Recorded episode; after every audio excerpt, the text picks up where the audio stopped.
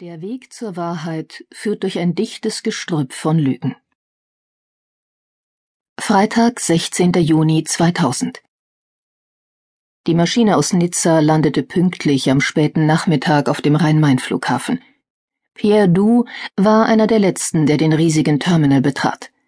Er blickte zur Uhr, kurz nach fünf, und begab sich mit der Reisetasche und dem Aktenkoffer zum Ausgang. Es war schwül, wärmer noch als in Nizza der Himmel milchig blau, der Taunus versteckte sich hinter einer dichten Dunstwolke. Du setzte sich in ein Taxi und bat den Fahrer in akzentfreiem Deutsch, ihn zum Marriott Hotel zu bringen. Sie quälten sich durch den Wochenendverkehr und erreichten nach mehr als einer halben Stunde das Hotel. Du ging zur Rezeption, um sich anzumelden. Monsieur Du, sagte die rotblonde junge Frau hinter dem Schalter mit charmantem Lächeln, blickte ihn aus grünen Augen an und anschließend auf das Reservierungsbuch. Hier ist Ihre Chipkarte. Alles weitere brauche ich Ihnen ja nicht mehr zu erklären. Sie kennen sich ja bestens hier aus.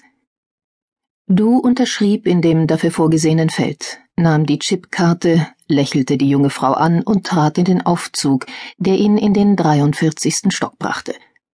Er hatte dasselbe Zimmer wie immer, mit Blick auf die Stadt, in der er des Öfteren geschäftlich zu tun hatte. Die Klimaanlage war eingeschaltet, es war angenehm kühl in dem Raum. Er stellte seine Tasche und den Aktenkoffer auf den Boden, ging kurz zum Fenster und ließ seinen Blick für einen Moment über die imposante Skyline von Frankfurt schweifen. Er kannte viele Großstädte in Europa, doch keine außer Frankfurt besaß in seinen Augen mehr internationales Flair. Er verglich diese Stadt immer wieder mit den größten Städten Amerikas, New York und Chicago, obgleich deren Häuser noch weiter in den Himmel ragten. Pierdou war 1,79, hatte volles, fast schwarzes Haar, dunkle Augen und einen schlanken, fast asketisch wirkenden, durchtrainierten Körper. Er hatte ausgeprägte Wangenknochen, schmale, doch wohlgeformte Lippen und ein leicht hervorstehendes Kinn, das ihm etwas Markantes verlieh. Aus der Minibar holte er eine Flasche Wasser und schenkte sich ein. Er trank in kleinen Schlucken und setzte sich dabei aufs Bett. Nachdem er ausgetrunken hatte, stellte er das Glas auf den Nachtschrank. Die folgenden zwanzig Minuten verbrachte er mit Tai Chi. Du beherrschte seinen Körper wie kaum ein anderer, rauchte nicht, trank keinen Alkohol, außer zu besonderen Anlässen in einem seiner beiden Luxusrestaurants in Nizza und Monaco, aber auch dann höchstens ein Glas Champagner. Das einzige Laster, dem er hin und wieder frönte, waren Frauen. Nach den Übungen begab er sich unter die Dusche. Danach holte er ein Notebook aus dem Aktenkoffer, drückte einen Knopf und tippte ein paar Befehle in die Tastatur. Er wartete, bis die Verbindung hergestellt war, und gab eine kurze Nachricht durch. Anschließend schaltete er das Notebook wieder aus und trank ein weiteres Glas Wasser. Du war nicht verheiratet. Er hatte nur einmal eine längere Beziehung gehabt, die jedoch von einem Tag auf den anderen von der Frau beendet worden war, was zwar schon mehr als zwanzig Jahre zurücklag, woran er aber in manchen Momenten noch immer wehmütig dachte.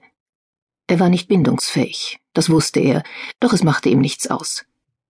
Nur einmal hatte es noch eine Frau gegeben, für die er mehr als bloß oberflächliche Gefühle empfunden hatte, aber diese Frau wollte nichts von ihm wissen, was ihn zutiefst getroffen hatte.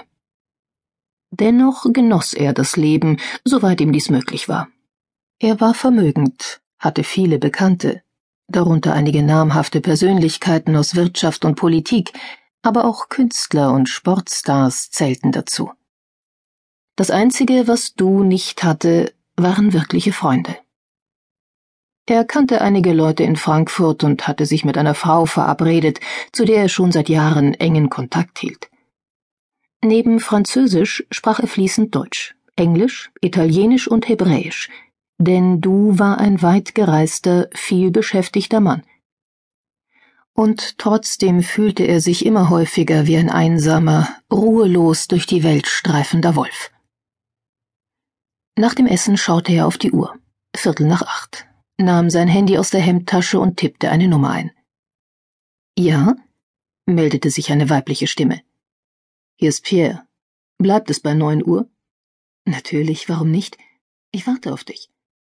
Gut, ich mach mich gleich auf den Weg.